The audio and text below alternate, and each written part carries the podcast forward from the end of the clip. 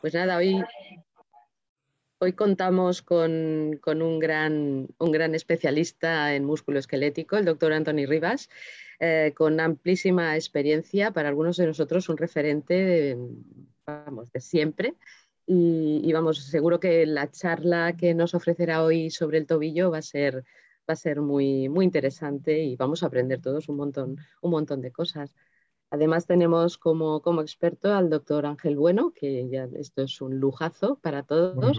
Y nada, por nosotros, pues cuando queráis podemos empezar, si, si os parece. Bueno, pues de acuerdo. Bueno, gracias doctora Del Amo por la presentación, que no merezco. Al doctor Bueno también por ayudarme. Vamos a hablar de temas generales del tobillo. Es imposible hablar de todo. Eh, intentaré resumir, pero es complicado. En, cuanto al tipo de, estudio que vamos a hacer, son estudios de imagen en adultos estándar, normales, no, no, no hablamos de personal de élite ni nada, pero con mucha patología. Tenemos que el tobillo forma parte del pie, eh, que está dividido en tres partes. El retropié es el, sería el tobillo, el mediopie y el antepié siempre han de estar unidos, lo que pasa es que la patología del tobillo de por sí ya da una, una charla. Quizás el antepié es otra zona muy complicada que valdría valorar en otra ocasión. La articulación del tobillo, tibia astragalina, es una articulación muy rígida, tipo, bisagra, por eso se llama mortaja. Tiene solo movimientos de flexión y extensión, aunque si consideramos la articulación subastragalina, que es la otra articulación del tobillo, permite unos ciertos movimientos de inversión y eversión. La articulación de Chopard sería la parte de transición entre el tobillo y el medio pie. También se puede considerar como parte del tobillo. El astrágalo es un hueso que no tiene secciones musculares y está formado prácticamente por cartílago articular, muy importante en cuanto a la patología.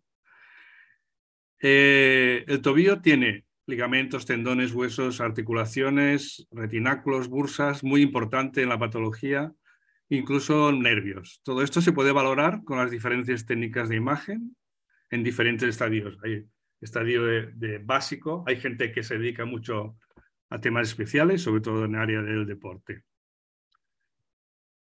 En cuanto a la anatomía, vamos a resumir un poco los, ligamentos muy importantes en el tobillo. Hay cuatro tipos o cuatro grupos de ligamentos.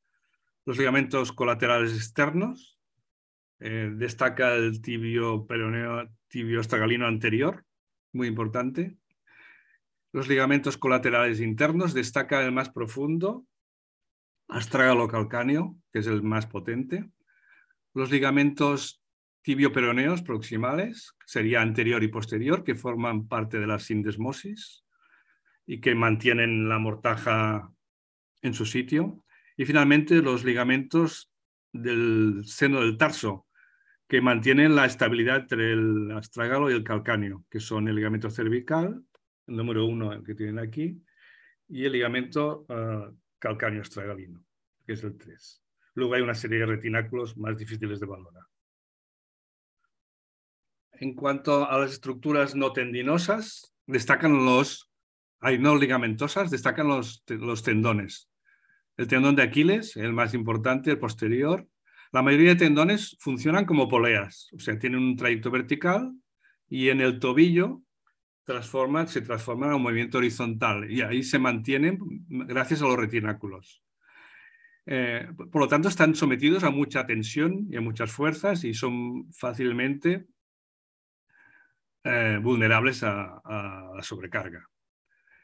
Tenemos en la parte externa los tendones peroneos, eh, el peroneo corto, el peroneo largo, también está estructuras vasculares y nerviosas, el nervio sural. En la parte más medial es importante el tibial posterior porque mantiene el arco del pie. También los, tendones eh, flexores eh, de los dedos, el primer dedo. El, nervio tibial, los vasos tibiales también son importantes. Todas estas estructuras en, cuanto a la parte anterior, tenemos los, tendones extensores, destacando el tibial, anterior. Todas estas estructuras es lo que se puede valorar en un tobillo. Para ello tenemos técnicas de imagen. Aparte de la, es muy importante la clínica, saber lo que tenemos que buscar, porque si no esto es un lío. Necesitamos información clínica y, si tenemos la paciente delante, mejor. Bueno, las, técnicas de imagen son básicamente la radiografía convencional, que sigue teniendo un cierto papel, la resonancia magnética sería la técnica de elección, también el TAC en casos de patología ósea y los ultrasonidos, que cada vez tienen un papel más preponderante en la patología de partes blandas. Vamos a un poco de idea de lo que tenemos que hacer. Las radiografías convencionales con un frente y perfil a veces es suficiente.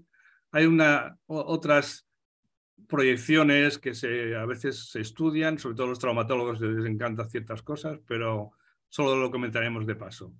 La RM pues eh, se utilizan el protocolo estándar 2D y en ocasiones vale la pena utilizar el, protocolo isotrópico 3D para ver eh, eh, determinadas cosas muy finas, reconstrucciones, cortes muy finos, cosa que en el 2D no se puede hacer. Las secuencias básicas serían el T1 o de densidad protónica y el STIR.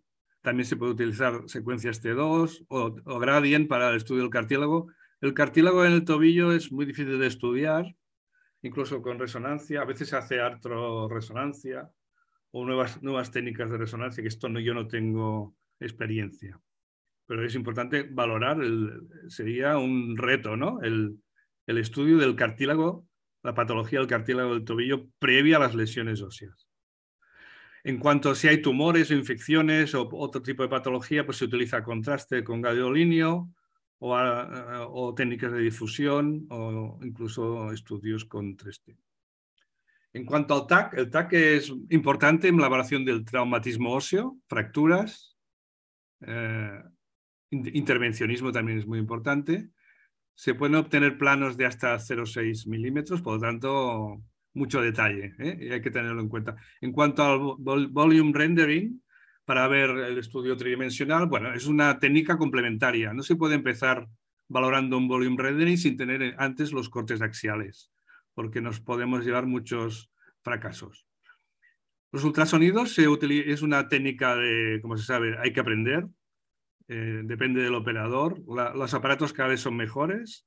Se utilizan de, manera estándar sondas de alta electrónicas de alta resolución, hasta 17 MHz, aunque ahora hay mejores.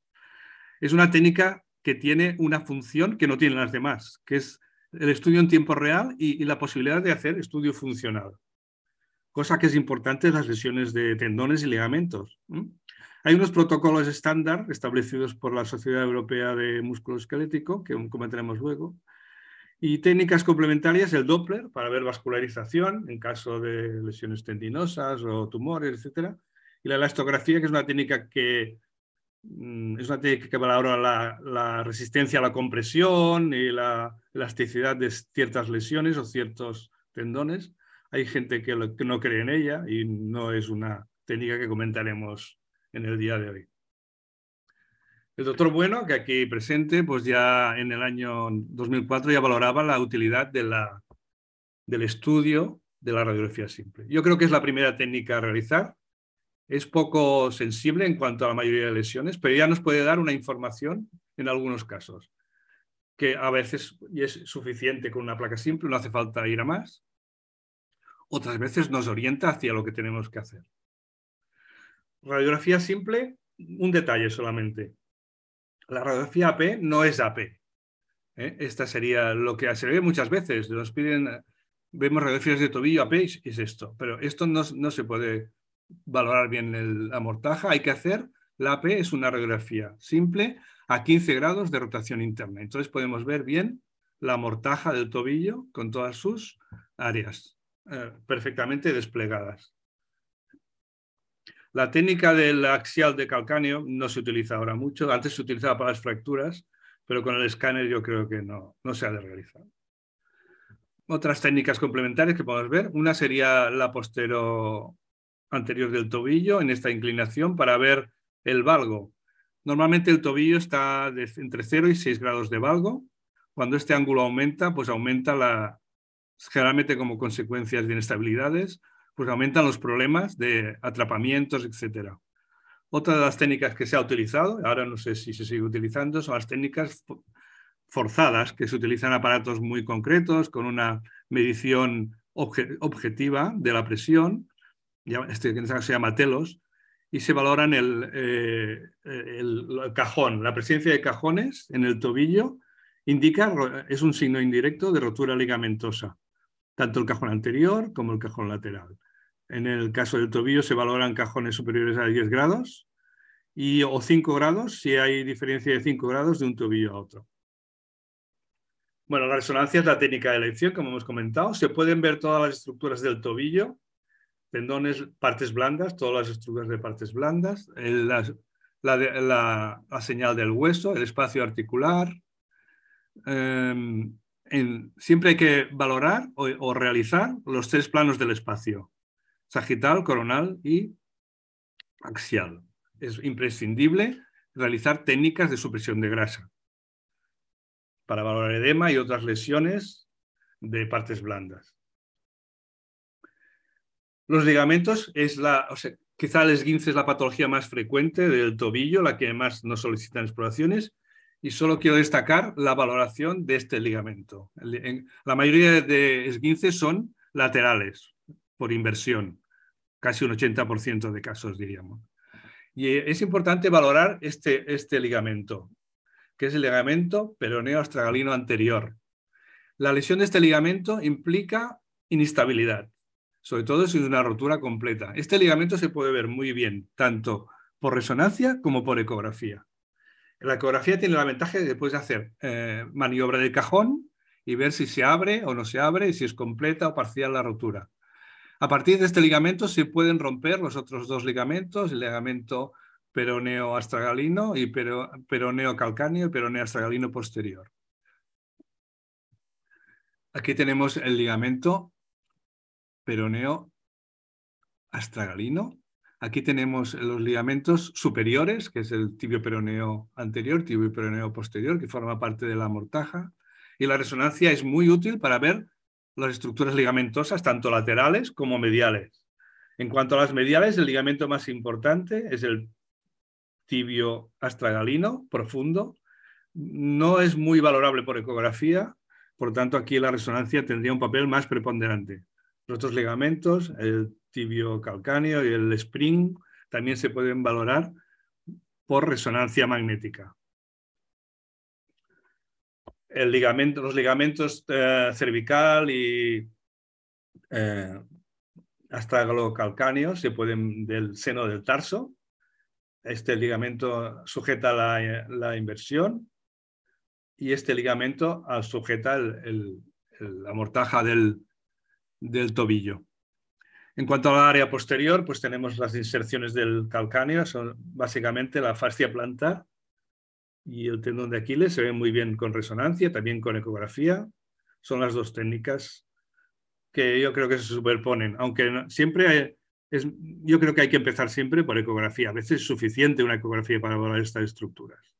Aquí tenemos el tubérculo posterior, en donde se inserta la fascia plantar y también parte del ligamento colateral. La Sociedad Española, hay Sociedad Europea de Músculo Esquelético ha, realizado las guías de, cómo estudiar el tobillo. Unas guías clínicas simplemente, sería esta, en que es fácil, te pone cómo puedes, cómo debes poner la sonda y lo que debes que ver. Esto, el que lo quiera, eh, yo creo que es recomendable leerse esto antes de empezar a hacer una ecografía del tobillo, de la estructura de ligamentos. Otra de las guías que han publicado son la idoneidad de hacer una ecografía según la patología de la área que se sospeche. Y también es muy importante valorar esta esta lista de, estructuras anatómicas en que la ecografía es útil o de forma importante o no.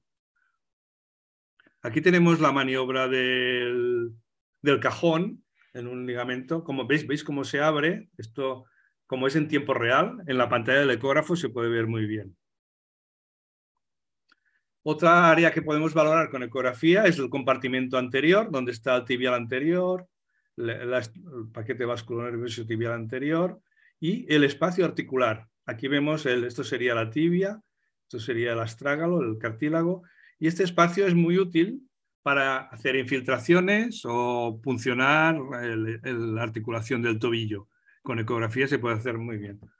En cuanto a la parte posterior, el tendón de Aquiles se ve muy bien, la estructura fibrilar, cosa que en resonancia la estructura fibrilar no se puede valorar, en, eje corto y eje largo. Tener en cuenta que la inserción del Aquiles en el talón por la lisotropía y por las fibras de colágeno más densas, pues a veces tiene este aspecto más hipoicoico. También se puede valorar la fascia plantar, que se parece mucho a un tendón, funciona como un tendón y por lo tanto tiene la misma estructura. En cuanto al corte axial, el tendón de Aquiles tiene esta forma de habichuela, no mide más de 7 milímetros en el diámetro anteroposterior, en siendo un tendón normal. Este es un trabajo de los italianos, que son, yo creo que son los muy expertos, tienen aparatos súper. Esto es un, estudio del seno del tarso y de los retináculos eh, extensores, que se ven muy bien, con un ecógrafo de hasta 24 megahercios. yo creo que es el futuro de aprender anatomía de estas estructuras que antes no valorábamos y que con la, nueva tecnología se puede ver perfectamente. Hay que aprender más anatomía, ¿no? Cada vez más, más fina. Nosotros no tenemos estas ondas aún. Bueno, en cuanto al escáner, la patología del escáner es generalmente ósea, es una técnica muy útil. Podemos ver hasta cortes de esta 0,6 con reconstrucciones multiplanares.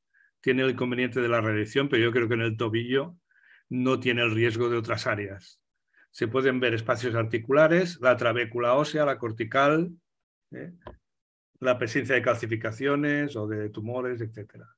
Es, y sobre todo, la, la principal indicación del escáner es la fractura, las fracturas y los tumores. Bien, una vez esta introducción de las bases anatómicas, de las imágenes más o menos normales, vamos a comentar la múltiple patología que podemos encontrar. A veces la patología realmente no hay que hacer mucha cosa. La enfermedad, llamada enfermedad de Sever, no es ni una enfermedad. Yo creo que es una área de sobrecarga en niños que tienen el núcleo secundario entre 5 y 12 años más o menos. Este núcleo secundario está sometido a sobrecarga, sobre todo en niños que hacen deporte, y empiezan a tener dolor. A veces con una radiografía es suficiente. Si es un dolor en el talón muy localizado, no hay que hacer nada más. La, mayoría de casos se resuelven con reposo, nada más, no hay que hacer nada más. A veces si la, clínica dura, puedes hacer una resonancia que ves el edema típico de una osteocondrosis. No hay que tocar nada, ni hacer nada, ni tratar nada, ni dar... ¿eh? Generalmente se resuelven espontáneamente. La anomalía de Haglund es una anomalía ósea caracterizada por una hipertrofia del borde posterior superior del cuerpo del calcáneo, que puede ser asintomática. El diagnóstico se hace por radiografía, trazando una línea inferior, el borde inferior del, del calcáneo, una paralela a la misma en la parte más superior, y veis que el hueso sobresale. Esto es un signo de esta malformación. Normalmente es asintomática, pero puede dar, empezar a, eh, es una causa de talalgia, de dolor en el tobillo. En la placa simple podemos orientar el caso, pero luego tenemos que estudiar con resonancia y ecografía y este sería el llamado síndrome de Haglund. La deformidad, la entesopatía del Aquiles, o sea, la tendinopatía de inserción, y a veces hay bursitis adyacentes al propio tendón que se pueden ver muy bien, se puede infiltrar con el ecógrafo, etc. Otra patología es el llamado ostrigonum, que es un hueso accesorio no fusionado de la parte posterior del tubérculo del calcáneo. Este hueso da muchos problemas, sobre todo en pacientes que hacen hiperextensión del pie, bailarines, etcétera, porque puede dar pseudofracturas, osteocondrosis. ¿eh? Eh, hacen como una neoarticulación, una neoartrosis en esta zona.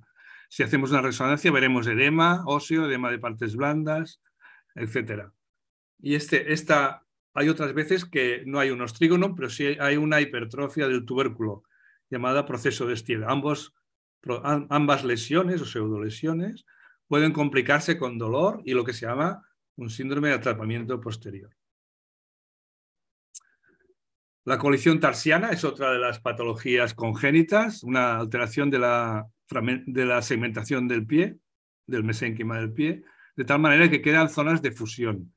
La mayoría de fusión o conexión entre huesos no es ósea, como aquí veis.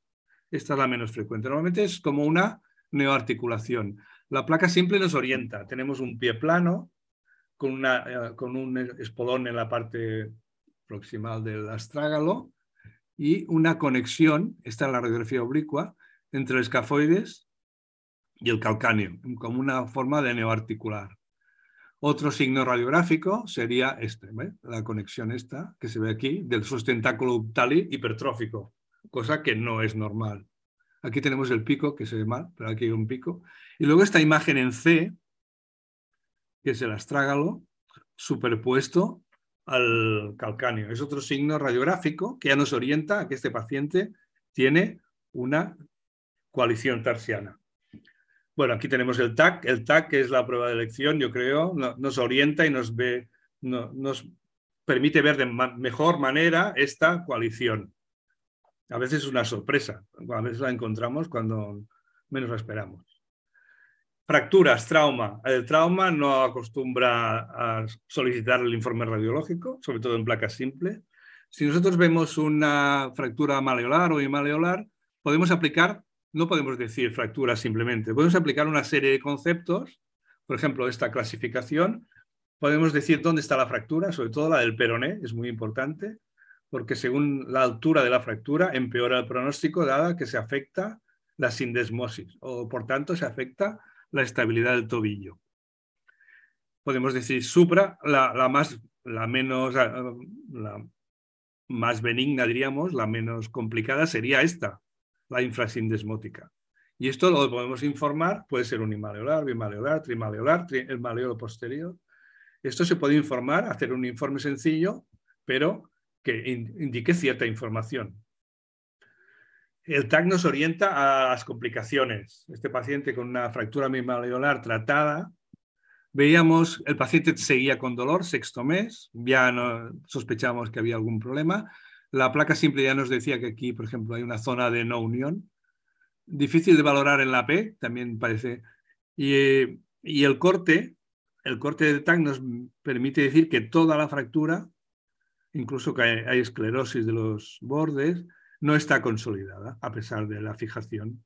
Podemos decir que este paciente tiene una no unión o una pseudoartrosis de la fractura del peroné. Otra fractura del tobillo que no es maleolar es la fractura del pilón tibial. Es muy importante diferenciarlas porque el tratamiento es diferente. Es una fractura por compresión, o sea, compresión vertical.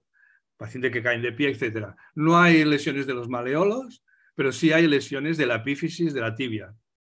Y entonces hay diferentes grados. El más complicado es el que afecta al espacio articular y con mucha conminución. Este es el más grave, diríamos. ¿eh? Hay unas clasificaciones que se pueden seguir, no vamos a entrar, pero es diferenciar fractura biomaleolar de fractura del pilón tibial.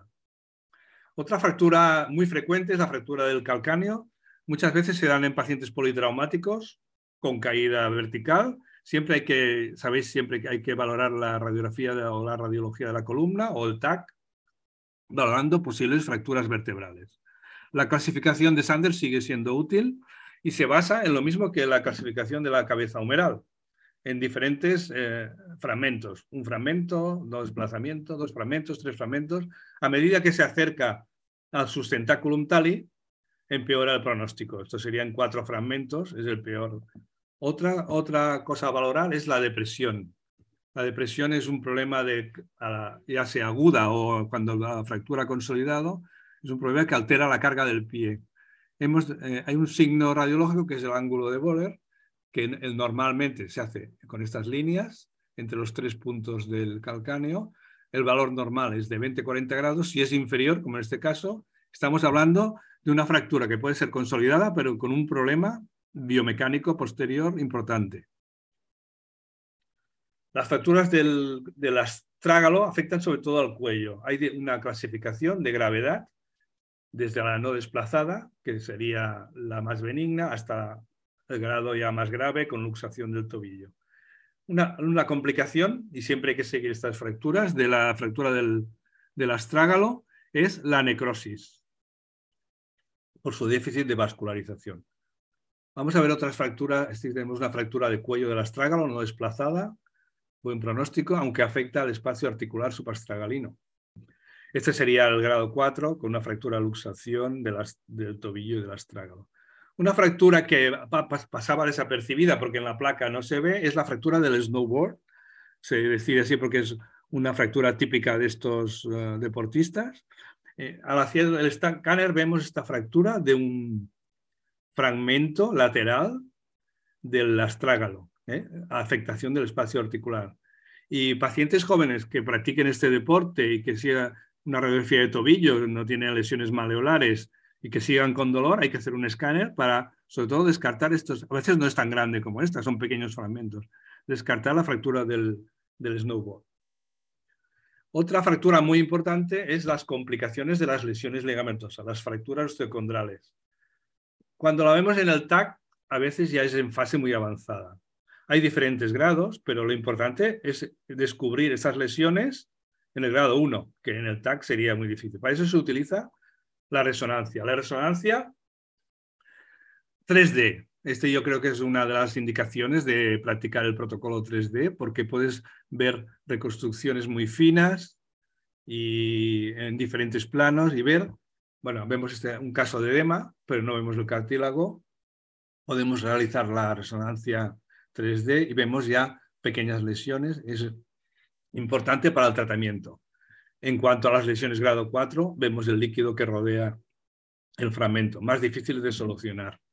Otro, otro estudio que nos, nos puede dar la resonancia es que a veces las lesiones son entre los dos lados de la, de la articulación. No es raro ver este tipo de lesión por afectación del cartílago. Fracturas de estrés, con este aspecto muy característico en la resonancia o en la placa a veces. La enfermedad degenerativa, artrosis, conocida vulgarmente, mm, también se puede dar en el tobillo, pero pasa que no es frecuente estudiar porque no piden radiografías en cuanto a la artrosis de tobillo, a no ser que esté muy avanzada. ¿Cuáles son los signos de la artrosis de tobillo? Pues el pinzamiento, la esclerosis, los quistes y los osteofitos. Fijaros, este, este paciente con una fractura de málgara al cabo de un año, se ha desaparecido el cartílago, hay el signo del vacío, una artrosis rápidamente destructiva. En cuanto a la sinovial, bueno, la sinovial la mayoría puede ser por artrosis, pero ante la sospecha de otras lesiones, como infecciones, inflamaciones, la sinovitis bilionodular, debemos estudiar con ecografía, aquí vemos una sinovitis, indica fase inflamatoria. Debemos hacer intervencionismo, ¿eh? hacer una biopsia o aspirar líquido es muy importante para diferenciar los diferentes tipos de artropatía. Tumores de huesos del tobillo, pues son muchos, la mayoría son benignos. El más típico es el lipoma, que a veces con una placa simple o un TAC mm, suficiente, a veces mm, la resonancia también nos orienta. Sabemos que la grasa se diagnostica muy bien con resonancia o con TAC y por tanto no hay muchos problemas de diagnosticar. Otro problema es este, pacientes que a veces son adultos y ves esto, la mayoría son lesiones residuales de la infancia, el típico fibronosificante que se cura, y a veces quedan estas imágenes residuales. Este paciente al cabo de siete años, después del fibronosificante, tenía esta lesión, que puede permanecer hasta la época adulta. El tumor más frecuente óseo, pues hay varios. Uno es el células gigantes, yo creo que es una zona típica. Otro sería el ganglión intraóseo. La mayoría de tumores no son tumores, son quistes o gangliones. Cuando veamos una lesión tumoral en un, clínicamente en un pie, lo primero a pensar que no es, un, no es un tumor, sino que es un quiste. Y por eso la ecografía es básica como primera exploración a realizar. Los sinoviosarcomas también son frecuentes, los sinobiomas, por eso de ahí la biopsia de las sinoviales. ¿Qué es lo que podemos obtener? Podemos diferentes, diferentes materiales, hay que aprovecharlo todo. La biopsia del hueso de partes blandas debe hacerse con aguja gruesa. También se puede complementar con PAF o con aspirado para, para microbiología, etc. Pero siempre utilizando agujas gruesas a partir del 17, 14, 13, 8G. Inestabilidades. Pues la inestabilidad se basa básicamente en las lesiones tendinosas crónicas. Bueno, en cuanto a partes blandas, en cuanto a variantes, tenemos el sóleo accesorio, que generalmente es asintomático, pero nos puede confundir con un tumor o cuidado con esto. Hay otras áreas accesorias que hay que tener en cuenta, no podemos entrar en más detalles, pero sí hay que valorar variantes anatómicas de partes blandas. Hemos hablado del esguince, este sería la imagen normal del ligamento peroneo astagalino anterior, una rotura completa. También se puede valorar con resonancia. Eh, eh, eh, ligamento normal, ligamento con rotura parcial. Veis que está continuo, pero está engrosado, con aumento de señal, o con rotura completa. Es importante valorar la clínica de estos esguinces. Si es un grado de una rotura parcial o hay una mínima lesión, generalmente es un esguince grado 1, con, raramente con inestabilidad, pero las roturas parciales importantes o la rotura completa implican esguinces de, que, con inestabilidad severa. De ahí es importante nosotros que mm, cuando hagamos el informe valoremos qué tipo de esguince puede ser según la imagen, ¿eh? si es el tipo 1 o 2 y 3. Otra zona patológica importante es el tendón tibial posterior, que es el tendón que aguanta el arco del pie. Cualquier lesión de este tendón puede, producir un pie plano eh, adquirido. Este trabajo de los compañeros de Vila de Cans es muy importante porque habla extensamente de la patología del tibial posterior para que le interese. El tibial posterior puede tener dos tipos de áreas, dos tipos de lesiones. Una en la zona del maleolo, con tenosinovitis, rotura parcial, rotura completa, y otra en la inserción de los escafoides, aunque se inserta en otras áreas, la inserción del escafoide es la más importante. Aquí puede haber sinovitis, aunque realmente aquí no hay sinovial, pero hay un tejido alrededor que se comporta como una sinovitis. Por tanto, el ver sinovitis en la zona no sinovial del tendón tibial posterior no es infrecuente. Otra, otra ah, cosa importante es la variante del ostibiale. Es un accesorio en donde se inserta el tendón. Hay tres tipos. El tipo 2, que es este, es el que produce más problemas porque el tendón se inserta en este osículo y está sometido a sobrecarga. Como no conecta adecuadamente con el resto del hueso, pues puede producir eh, lo que se llama osteocondrosis, fracturas parciales y dolor en esta zona. Cuando veamos dolor en esta zona, la placa con el núcleo secundario, hay que hacer una ecografía. Bueno, tenemos rotura parcial del tibial anterior, es esta forma, la ecografía es muy diagnóstica, hay zonas conservadas y otras zonas con esta forma de bola, que es muy característico de las roturas tendinosas. Otra área problemática son los tendones peroneos, que pueden mostrar varias patologías. Uno sería la tenosinovitis por sobrecarga, por esguinces, también se ve derrame, aunque siempre hay una cantidad de líquido pequeña, pero no esta cantidad. Aquí tenemos la resonancia o la ecografía son útiles. el Doppler pues, nos puede indicar la sinovitis, confirmar la sinovitis. Y otro problema es la rotura parcial, sobre todo del peroneo corto, que en vez de romperse así, pues se rompe como, como un split, como una hendidura. ¿eh? Es muy característico del peroneo. Otra patología es la luxación de los peroneos, que puede ser espontánea o traumática por rotura del, del, retináculo. ¿eh? Hay una maniobra que es la inversión y flexión dorsal, y poner el ecógrafo y ver si se luxa. Bueno, pero a veces no es, no es recomendable esta maniobra.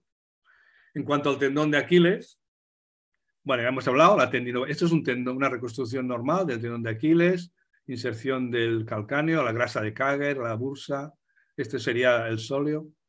Eh, la, imagen normal de un tendón es muy, se ve muy, muy bien con ecografía, en las proyecciones a eje corto, eje largo.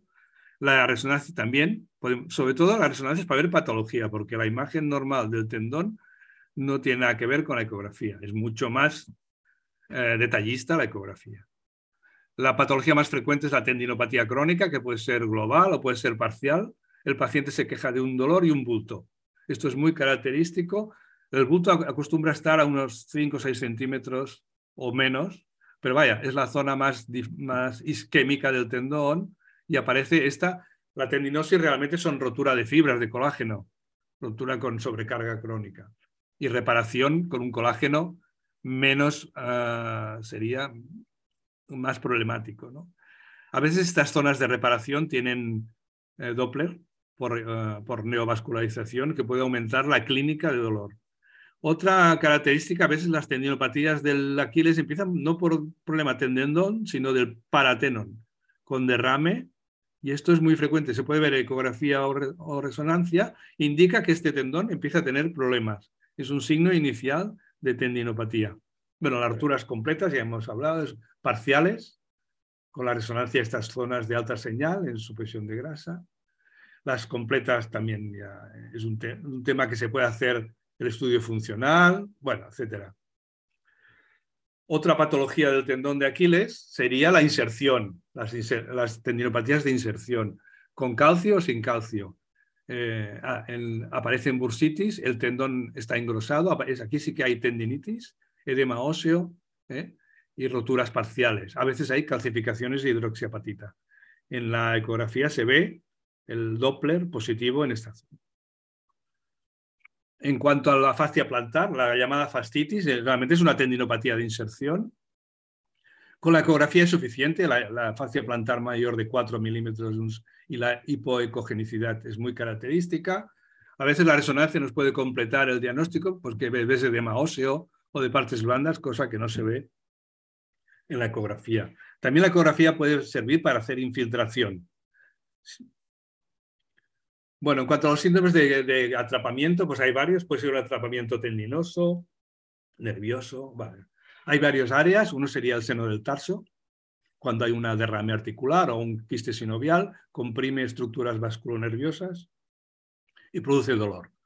Otro sería el canal del tarso, donde están los eh, tendones eh, flexores y el nervio, las ramas del nervio tibial. Si hay un quiste, un ganglión, se produce una neuropatía o una tendinopatía. ¿eh? Es muy típico el síndrome del seno del tarso y del canal del tarso. Otros síndromes de compresión pues sería el atrapamiento anterior.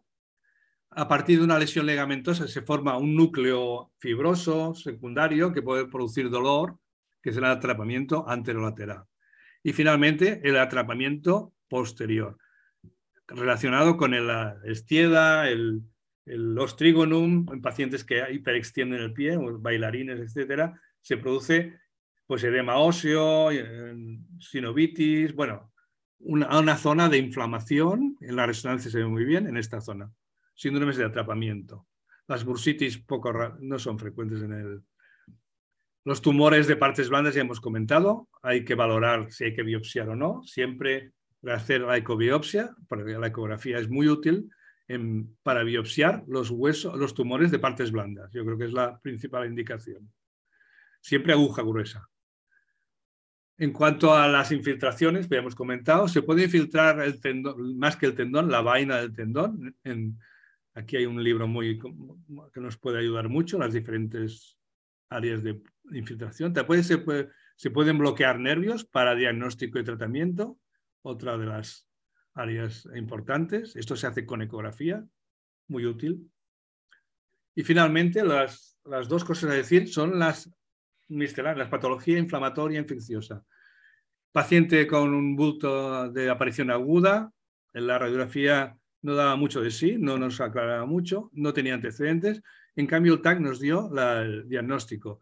Subluxación, erosiones, quistes, un paciente que no constaba que era diabético, pero se confirmó que era diabético. Es la primera manifestación de la diabetes. Los pacientes diabéticos son muy poco agradecidos a los médicos, no, no, van mucho a, urgencias porque no tienen dolor y tienen deformaciones importantes. ¿Cuál es el diagnóstico diferencial? Pues hay dos cosas, el, el síndrome del Charcot, la neuroartropatía y la osteomielitis. Este es un problema diagnóstico porque ambas lesiones se parecen o van juntas.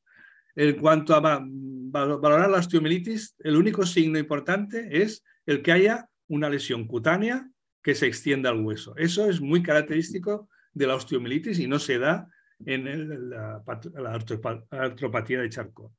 Por eso la importancia de la resonancia en casos de duda con contraste. Aquí vemos el absceso y la conexión fistulosa con el hueso. Esto se ve, o la destrucción del hueso con una patología de la piel. Siempre hay conexión piel-hueso. Eso confirma, de todas maneras, hay una cierta, bueno, puede haber algún signo que nos oriente una cosa a otra o que va juntos. Es un tema difícil de, de tratar. Y el, finalmente, en cuanto al síndrome del dolor regional complejo, conocido como la atrofia de Sudeck antes, es un tipo de dolor inespecífico. No hay una causa en general que se pueda determinar y la imagen de resonancia es muy característica. Hay edema óseo muy, muy heterogéneo, parcial, total, de partes blandas, infiltraciones de la piel y, no hay una causa Mm, es un, quizás es un diagnóstico de exclusión y se ha de diferenciar de infecciones, necrosis, etc. Pero hay que tenerlo en cuenta como diagnóstico. Finalmente, ¿qué podemos decir? Que el tobillo es una parte del pie importante, tiene una anatomía compleja, sobre todo de partes blandas. Las causas más frecuentes de patología es trauma, sobrecarga crónica. La imagen tiene un papel destacado, sobre todo resonancia y ecografía y las lesiones que precisan un, tratamiento, por ejemplo las fracturas, necesitan una clasificación que debemos conocer. Siempre trabajando en un equipo multidisciplinar. Bueno, muchas gracias.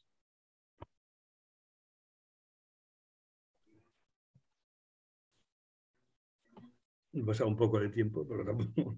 He ido rápido. Súper bien. Tony, muchas gracias. Súper interesante charla.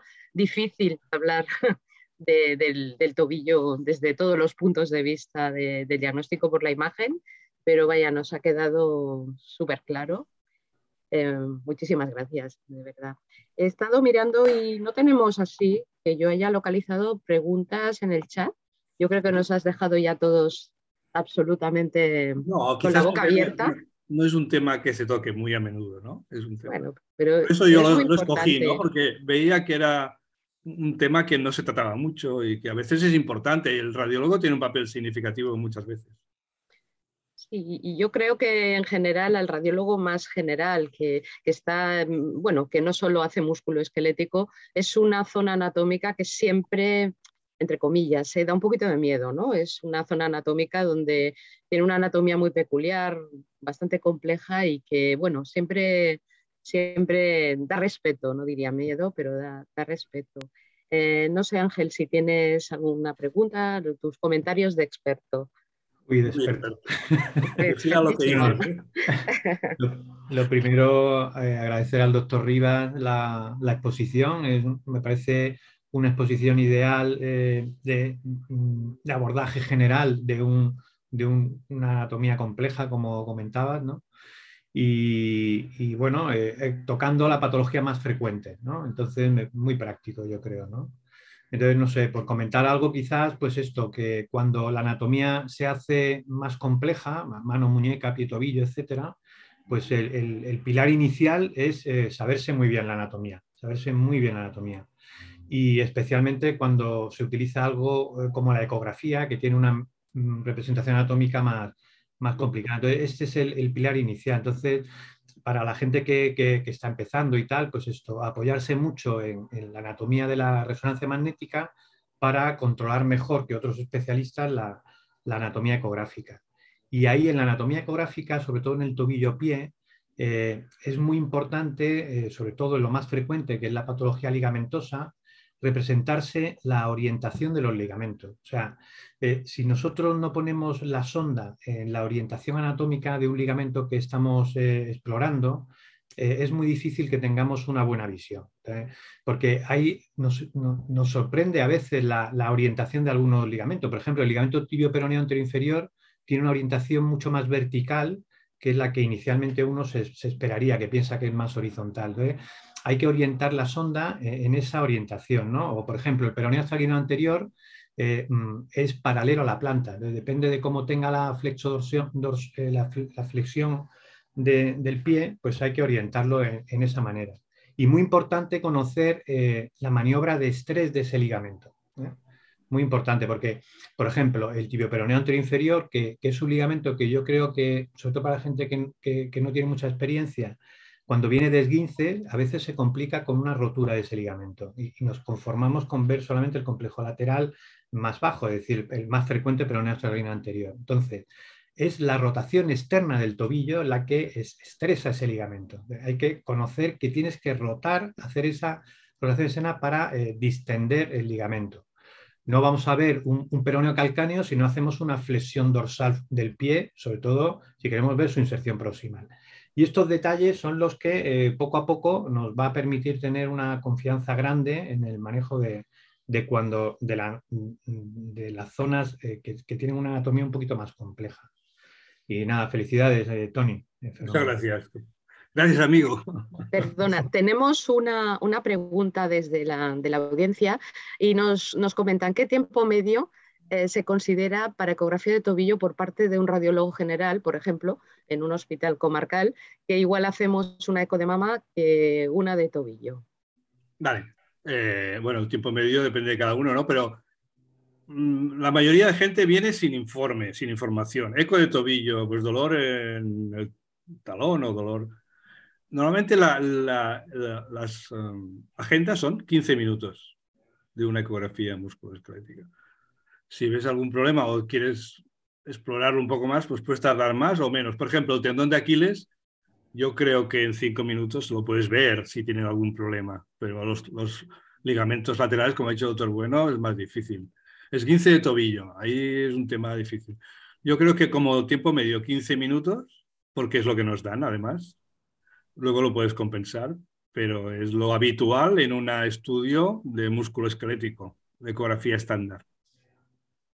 Sí, eh, en, el, pie tobillo, eh, en general, en general eh, vamos a la zona clínica, ¿vale? Así como, por ejemplo, el hombro, normalmente se hace siempre el, estudio ecográfico completo. en el pie tobillo debemos, a ver, siempre debemos tener una información clínica, ¿no? Pues lo ideal es eso. Por ejemplo, viene de 15, del lateral, pues no hace falta estudiar compartimento posterior, compartimento medial, sí, porque a veces se complica compartimento medial, pero bueno, no, no, hace falta estudiar la planta del pie, etcétera, ¿no? Hay que ir a... Lo que sí te tienes que saber muy bien, eh, cuanto mejor te lo sepas y más experiencia tengas, más rápido vas a ir, es evidente, ¿no? Muy bien, eh, en, un, en, un, mecanismo lesivo como de un complejo lateral, todos los ligamentos que tienes que, ir a ver, ¿eh? no conformarte lo que decía antes. Tienes que explorar el calcáneo cuvideo también, el talón navicular dorsal, el, tibio peroneo anterior inferior, etcétera, ¿no? El retináculo peroneo. Es que son las lesiones que luego se complican porque pasaron desapercibidas. ¿vale? Entonces, bueno, efectivamente, 15 minutos, eh, cuando tienes experiencia es más que suficiente. Cuando estás cogiendo experiencia, pues es que vas a irte al otro pie para comparar. Entonces, evidentemente vas a tardar más, ¿no? Pero esto es como todo, ¿eh? o sea, es como todo. Importante que, te interese, ¿no? Y que sea un área que tenga interés para ti, hay que dedicarle tiempo, pero yo creo que, bueno, incluso al principio yo aconsejaría empezar por algunas patologías, incluso si es posible eh, comunicarte con, tus traumatólogos, etcétera, decir, oye, mira, a partir de ahora vamos a hacer esto y vamos a probar a ver qué tal me va. ¿no? Yo, creo que hay que, y más cuando tienes un abanico tan amplio de exploraciones de otras áreas para realizar. Y luego tenemos unos agradecimientos así de Carlos Alexander, eh, una muy buena y exhaustiva revisión de un tema siempre complejo que es el tobillo, de Orsolia Mezosi, perdón si no lo pronuncio bien, también te da gracias, Tony, por compartir tus conocimientos y resumir también un tema tan extenso. Pues muchas gracias. Bien, muchas gracias. Ya para concluir, yo solo quería dar las gracias a Ángel y a Monse por su participación y sus aportaciones y sobre todo a Tony felicitarte por la excelente presentación. Yo creo que ha sido una revisión exhaustiva de toda la patología del tobillo, que es muy extensa. Intentamos siempre hacer un resumen al final. Yo creo que es complicado resumirlo tanta información, pero sí que ha habido unos mensajes claros, ¿no? Que tanto yo creo que la, sí, yo creo que la, charla tiene mucha información, pero hay que tener eso.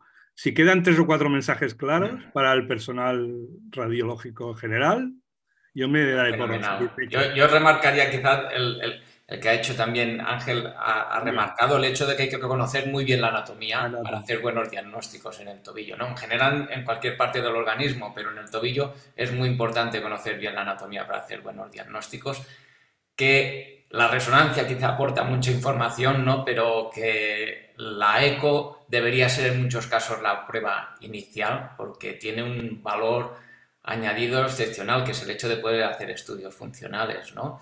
Y que nos has animado, también has insistido en hacer intervencionismo para saber la etiología de la sinovitis, hacer siempre back en los tumores de partes blandas, importante, yo creo que es un mensaje que debemos tener en cuenta, que la mayoría, como has dicho también, un mensaje creo que ah, para, para, mantener en, la cabeza es que la mayoría de lesiones focales no son tumorales en el tobillo. Esto también es un, mensaje claro, importante a retener y sobre todo que la patología debe ser con una evaluación multidisciplinar, pero que el radiólogo juega un papel muy importante. No sé, Tony, si quieres añadir más cosas. Nada, nada, yo he hablado mucho. Muy bien. Agradeceros a todos vuestra colaboración, yo creo que es importante, porque no es la primera vez que lo hago. Y la verdad que, bueno, hasta ahora yo, ha ido todo muy bien, yo creo que no he sufrido mucho. Perfecto, ha sido una sesión genial, hemos aprendido todos muchos y sin más, pues ya invitaros a la sesión de mañana, que dará como ponente a Marcos Busto y nos hablará de su experiencia sobre el uso de realidad aumentada en un servicio de radiología. Muchas gracias a todos y nos vemos. Hasta luego. Gracias. Hasta pronto. Adiós. Un abrazo.